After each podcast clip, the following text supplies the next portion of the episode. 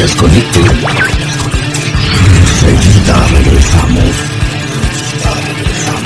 Noches de Radio, El Origen, por fmbuenosaires.net. Miércoles, 20 horas. Mandanos tu mensaje a Noches de Radio. WhatsApp 094 812 108. Noches de. Ponete cómodo. Vas a estar en el diván con el psicólogo Gabriel Dalmao. El diván, un espacio del programa donde charlar los distintos temas de la vida más allá de la locura. El diván con Gabriel Dalmao en Noches de Radio por fmbuenosaires.net. Porque de poetas y locos todos tenemos un poco. You flow like a feather in a beautiful world. I wish I was special. You're so very special. Oh, oh, but I'm a creep. And I'm a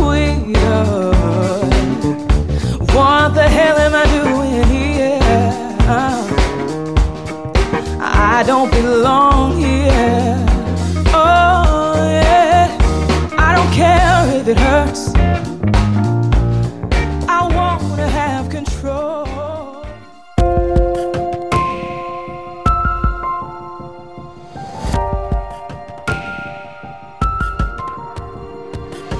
Cuenta la leyenda que hay un hilo rojo que tenemos todos, aunque no podemos ver, nos conecta a otro ser. Y hagas lo que hagas, el destino ya está escrito en oro. Bendito tesoro. Me encontraste y te encontré. Había guardado mi alma en un cajón junto a mi corazón.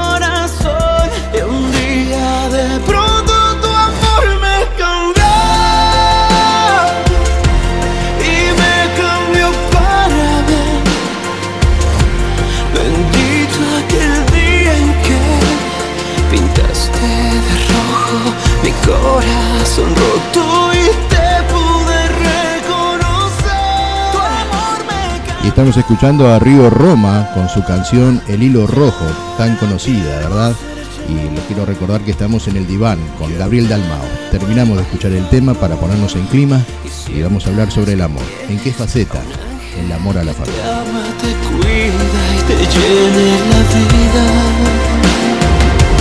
Como en ti encuentro yo.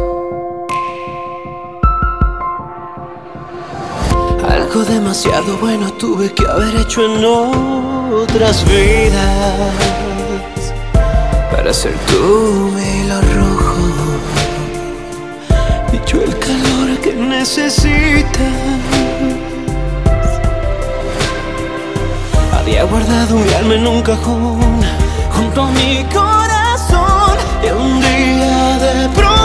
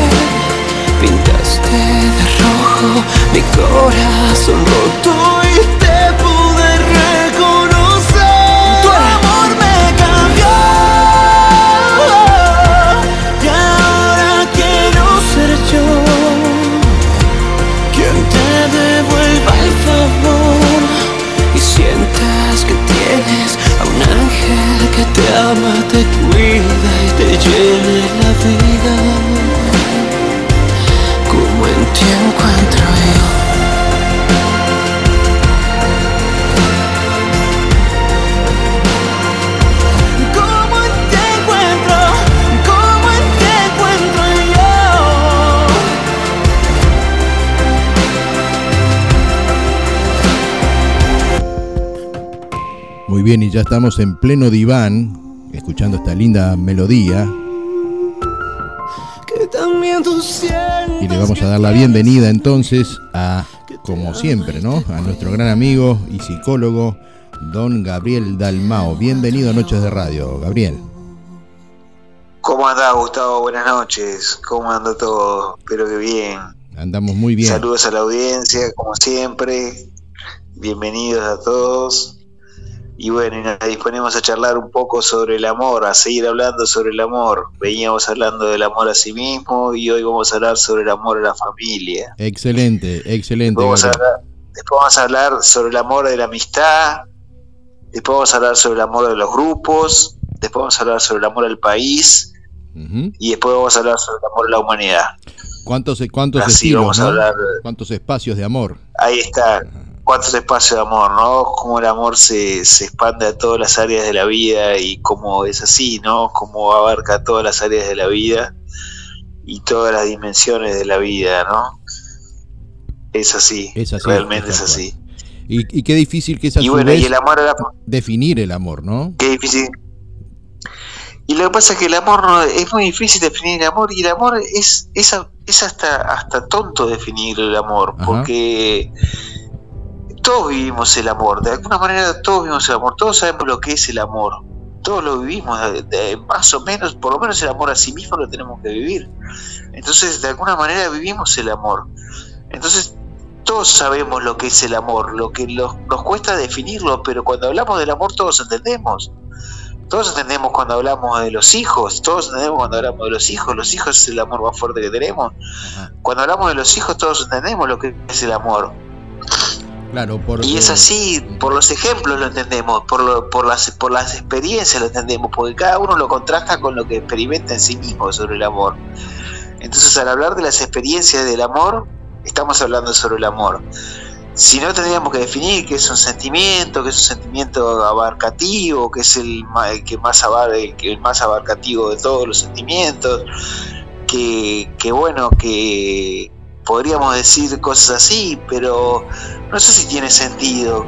Creo que más vale hablar de las experiencias de amor y cada uno las compara con la experiencia que tiene de sí mismo del amor y, todos entendemos, todos entendemos. Bien, bien. Por más que no lleguemos a una definición del tema, ¿no? Sí, a veces lo que pasa es que dice, no, pero eh, tú estás confundido, lo que tú sentís no es amor, es esto, es el otro, es... Eh, eh, me explico lo que te quiero decir hay veces que también el, bueno, pero ahí, ahí, desvaloriza. Ahí lo podemos, lo podemos entender por el... Eh, tú estás confundido, no es amor, podemos decirle a una persona cuando decís, no, lo que tú sentís, sentís es emocionalismo, lo que tú sentís es, que lo extrañás, lo que tú sentís es, es, nostalgia, lo que tú sentís eh, dando, explicando qué es lo que siente a lo que no le llamamos amor explicando qué es a lo que él está llamando amor y nosotros creemos que es otra cosa. Si tenemos razón, ¿no? suponiendo que tengamos razón. Y yo voy, mira, Gaby, voy por, lo, por los dos extremos de esto que te estoy planteando. Hay gente que piensa que es amor este, y, capaz que no lo es o está confundida. Y, gente que nunca lo experimentó y piensa que es amor. El, el hacer cosas, esto, que papá pero el amor en sí no, siempre es eh, una definición muy clara, ¿no? Sí. Sí, por los hechos, como vos decís. Todo el mundo experimenta el amor, un poco, algo de amor experimentamos todos, hasta, hasta, hasta los malos experimentan el amor, eh, hasta la gente mala experimenta el amor también, ¿no? Claro. Este, por lo menos los delincuentes tienen amor por sus por sus delincuentes amigos, ¿no? Eh, son compinches con sus delincuentes amigos. El amor por lo ajeno, como dicen. El, el, amor qué? Por lo ajeno. El amor por lo ajeno, no, no, el amor por lo ajeno no, pero entre ellos, entre su grupo de pares, claro. Se, tienen una forma de compañerismo que, que se aprecian. Entonces siempre hay alguno que aprecia más o algo así, algún amigo o alguna cosa alguien por la que se la juega y, bueno, y de repente son delincuentes, capaz que son hasta asesinos y, tienen a alguien al que quieren, al que aprecian, por lo menos, ¿no? Claro. Entonces, eh, es muy difícil que no experimentemos alguna forma de amor por nadie. seríamos robots si no lo, tuviéramos, ¿no? Bien, bien, bien. el grueso de la gente lo experimenta, el grueso de la gente lo experimenta, ¿no? Claro, claro, se entendió. Y bueno, y el amor de la familia es, es, es el, el, que más nos construye desde adentro, ¿no? El amor de la familia es el que más nos construye, pues es el amor más personal que tenemos, ¿no? Donde vivimos, donde vivimos lo más personal, lo más íntimo de, este sentimiento, ¿no? Vivimos cosas que nos, que nos hacen sentir que son nuestra gente, nuestro grupo, nuestras, nuestras personas. Y, y, bueno, y eso hace que, que, sea muy fuerte, ¿no? Los hijos, por ejemplo, los hijos es, los hijos es, es lo que más Moviliza. Todos sentimos, nos jugamos la vida por los hijos. Los, por los hijos uno hace cualquier cosa por los hijos, ¿no? Entonces, este, las cosas que han hecho madres por sus hijos no tienen nombre, ¿no? Eh, y eso nos muestra cómo, cómo es lo que sentimos, ¿no? Todos los que tenemos hijos sabemos lo que sentimos por ellos y a todos nos mueve de una forma muy fuerte, muy fuerte, ¿no? Claro. Este, entonces, con eso, con eso, con ese amor tan fuerte, es que edificamos nuestras relaciones, ponemos la prioridad en nuestras relaciones. Eh, para todos el amor, el amor más fuerte que tenemos es el amor por nuestros hijos. las personas que más amamos son nuestros hijos. Aunque amemos mucho a nuestras esposas, a nuestros esposos, pero por los hijos es más fuerte, ¿no? Y son las personas que más amamos. ¿Y por qué es más fuerte? Entonces, ¿Por qué, esa conexión con un hijo es distinta al resto de las relaciones? Tanto sea el padre con el hijo, con el hijo como el padre, digo hijo, hija, padre, madre, ¿no?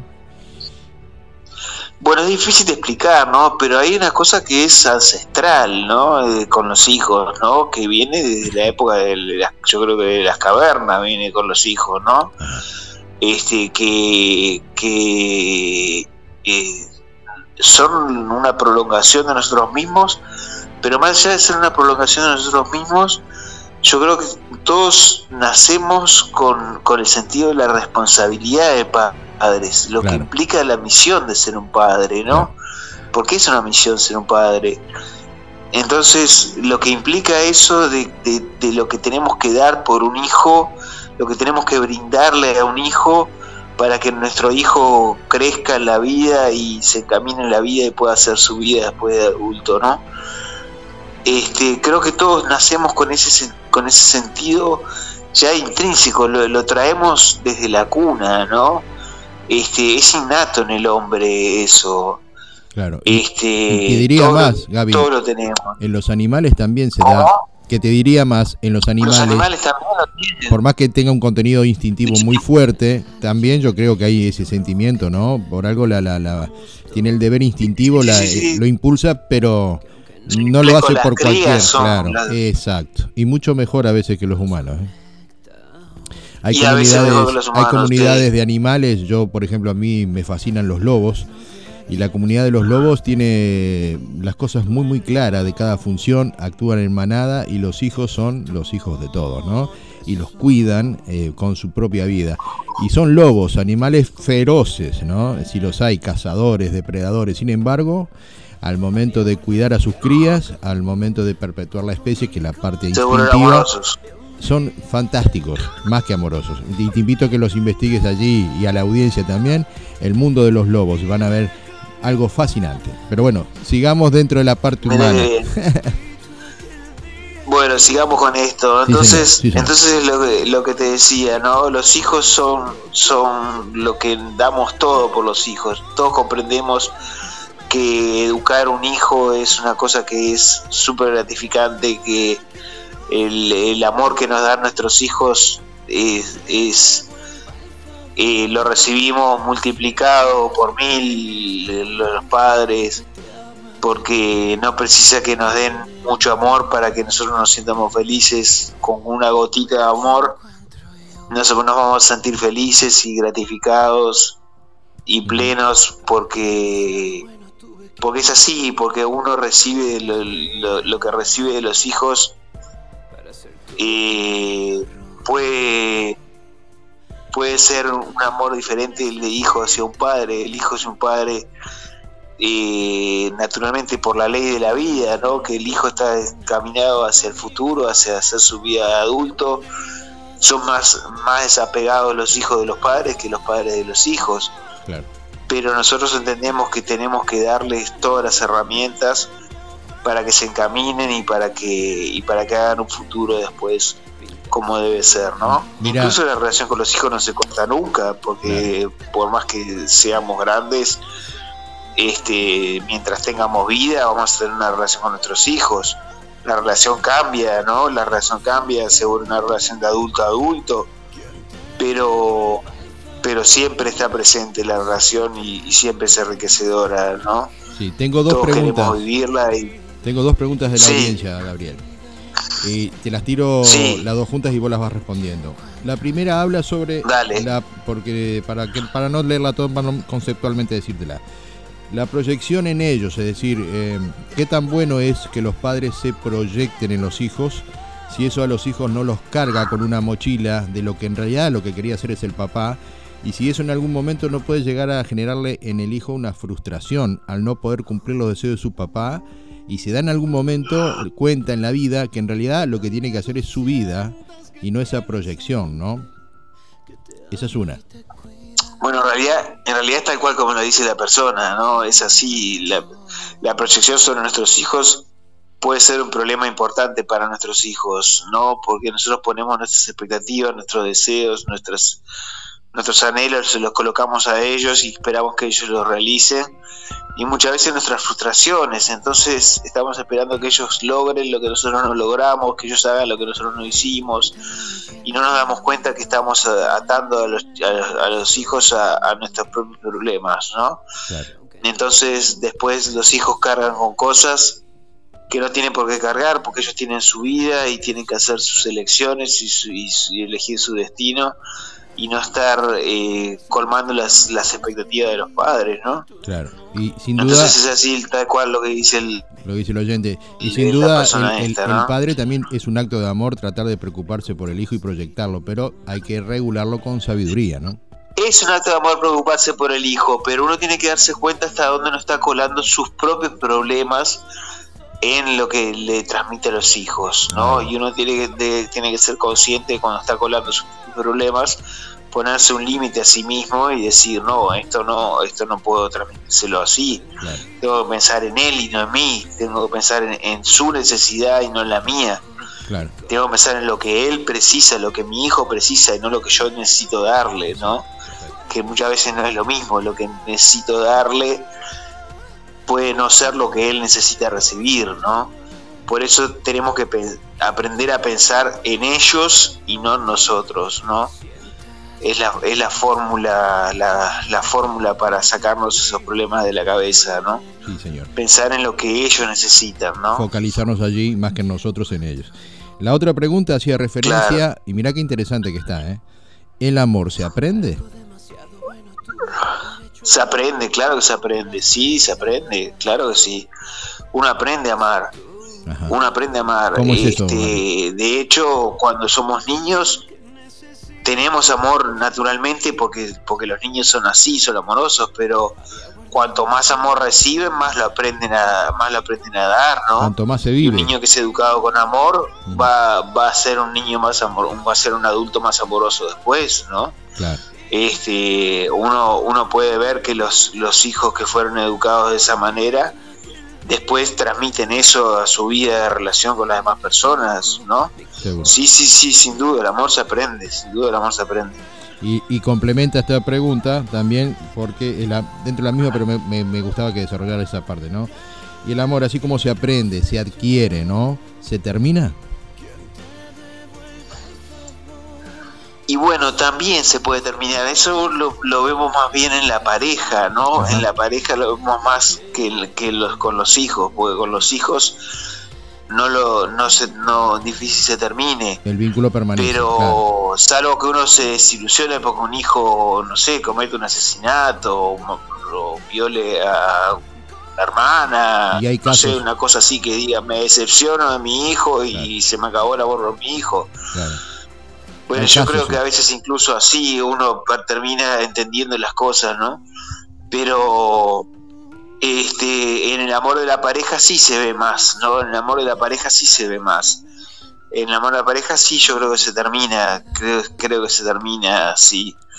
Este, de hecho hay muchas parejas que se separan porque el amor se termina y no hay una razón, este, no hay discusiones, no hay problemas económicos, no hay engaño, pero se terminó el amor, se fue apagando, se apagó como una vela, ¿no? Que se va apagando y se va se va extinguiendo, ¿no? Yo creo que en el enojo este de la relación de los padres y los hijos, quizás el amor no, no, no se termine. Sí, se genera una enemistad, un desacuerdo importante, una separación, pero yo creo que al padre, bueno, allí en el fondo de su alma siempre va a amar a su hijo o a su hija, por más allá del error, ¿no? Sí, yo creo que es así, yo creo que es así. Mm. Es diferente el amor de hijo hacia los hijos que el amor hacia la pareja, ¿no? Ah, claro. El amor a la pareja tiene otro componente mucho más eh, romántico, mucho más erótico, que, que de, de, otro compañerismo, que no, que no, no lo tiene el amor a los hijos. Claro. Este, pero sin embargo, este también es más eh, finito el amor, ¿no? De hecho, vemos muchas parejas que se separan y de hecho hoy en día casi todas las parejas, casi todas las personas de, de 50, 60 años se han, se han separado una o dos veces en la vida por lo menos, ¿no? Hasta tres veces también pasa que se separan, bueno, algunos más también, pero De todo. creo que mm. por lo general a la tercera vez aprenden, ¿no? Más, mucho, mucho más de tres veces no se separan. Hay gente que insiste. La primera la culpa la tiene ella, la segunda la debo tener yo y la tercera me aguanto porque ya si la culpa la tengo yo, mejor me aguanto. más claro, Exacto, exacto. Pero bueno, todo ese tipo de relaciones familiares eh, que, implica, por ejemplo, ¿no? El, yo qué sé, el amor para mí, por ejemplo, es, es, algo de, sentirse pertenencia a, algo, a alguien, y sentir también que la otra persona pertenece a tu vida, ¿no? Por ejemplo, en la adolescencia, cuando hay ese desprendimiento de, muchas cosas, eh, el amor, ¿por dónde va? En la adolescencia, y bueno, en la adolescencia va mucho por los pares, ¿no? Va mucho por los amigos, con, con se vive mucho con, los, con la amistad, ¿no? Se puede vivir también con la familia, no tiene por qué dejar de vivirse con la familia. Eh, si el adolescente es, es educado en una familia donde se le da cariño, el adolescente responde también, ¿no? Los adolescentes que, que son educados en familias así, se nota la diferencia también en sus vidas, ¿no? en su forma de ser, en su personalidad, se nota que son más afectuosos, más cálidos cuando hay una buena familia, ¿no? Cuando hay problemas familiares, se refugian más en sus amigos, en sus padres, en sus, ideales adolescentes y se, se refugian más en eso, ¿no? Buscan más la autoestima, buscan más... el adolescente hoy en día busca más la autoestima. Y, y bueno, entonces lo viven así. Pero pero viven el amor también a pesar de que haya problemas familiares, van a buscar el amor de alguna manera, ¿no? Y bueno, muchas veces lo buscan en la autoestima solamente o, mayormente en la autoestima, no solamente, mayormente en la autoestima. Y bueno, a veces se pueden generar problemas porque bueno, uno no comprende bien lo que es la autoestima porque está muy dañado por la vida familiar y entonces cuando se ama a sí mismo se ama como un poco narcisistamente porque tiene muchas carencias. Ahí está. Entonces se vuelve, se vuelve un poco un amor encerrado en sí mismo y que no se abre a las amistades, a la familia, que no se abre a otras, a otras, a formar una familia como, como ellos quisieran, ¿no? Este, a su noviecita, a su noviecito, cosas así que, que le hagan vivir el amor de otra manera, ¿no? Exacto. Sabes que yo estoy pensando en otras culturas donde, por ejemplo, existen las familias que son poligámicas, ¿no? Por culturalmente eso es una costumbre, ¿no? Nosotros por nuestra eh, educación y cultura occidental somos monogámicos. Eh, ¿cómo, cómo es cómo, ¿Cuánta es la influencia cultural en la manera de eh, eh, expresar el amor, ¿no? Porque también me imagino en algunos rituales que serán por amor o lo que fuera, pero que nosotros consideramos raros o exóticos de, tribus un poco a veces eh, desapegadas de lo que tenemos nosotros como conocimiento de mundo. Y bueno, y las distintas prácticas, ¿no? Rituales, por ejemplo, de casamiento, que significan amor, son todas distintas por muchos lados, ¿no? ¿Cuánta es la influencia de la cultura? Es mucho la influencia de la cultura, pero cada vez más la cultura, por lo menos la cultura occidental, permite que la gente viva el amor desde su sentimiento, desde su sensibilidad y no desde una imposición, ¿no? Eh, quizás lo vivíamos con mayor libertad el amor y vivíamos un amor más libre eh, eh, hoy en día de lo que vivíamos antes y lo que otras culturas pueden tenerlo pero creo que vamos encontrando una forma de amar que nos, nos va, va con nuestra sensibilidad y, y, la podemos descubrir por nosotros mismos y encontrar por nosotros mismos. Creo que la cultura en la que vivimos, occidental, nos lleva más a eso, a encontrar por nosotros mismos cuál es nuestra forma de amar, ¿no? Y permitirnos eso, ¿no? Permitirnos eso, que, que creo que es un buen, buen síntoma de la cultura actual, ¿no?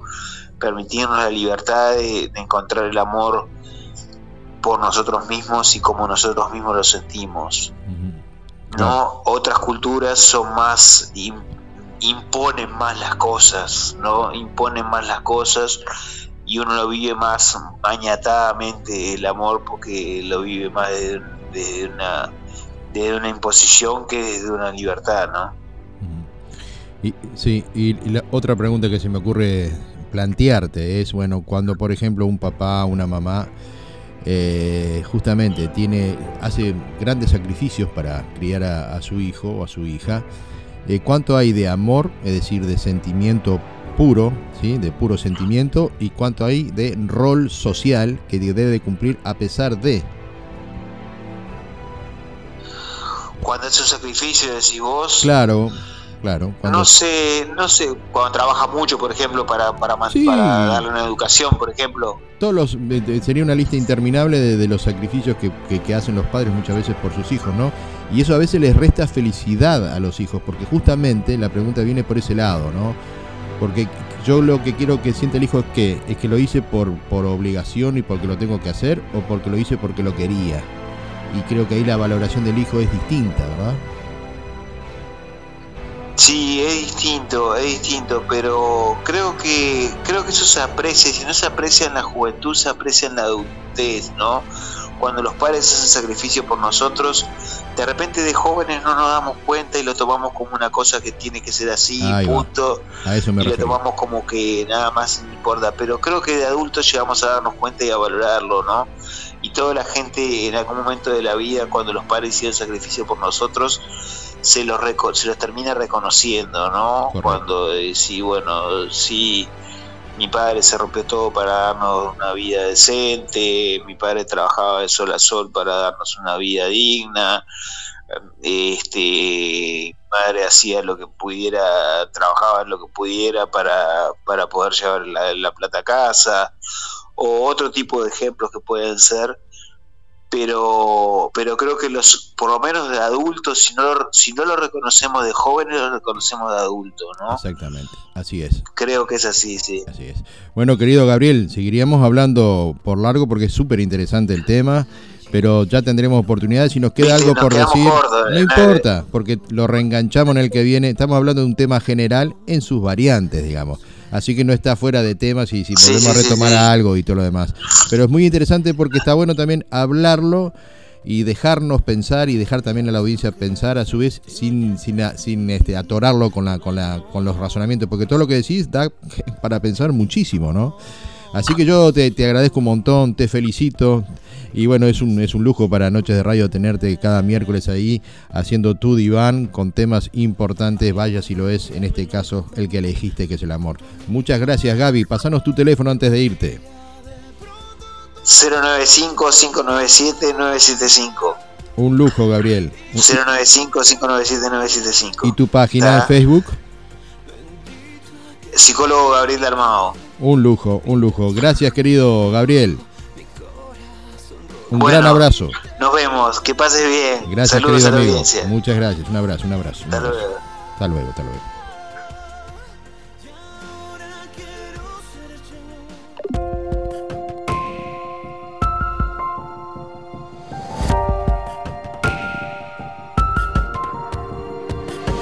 Cuenta la leyenda que hay un hilo rojo que tenemos todos, que aunque no podemos ver, nos conecta a otro ser.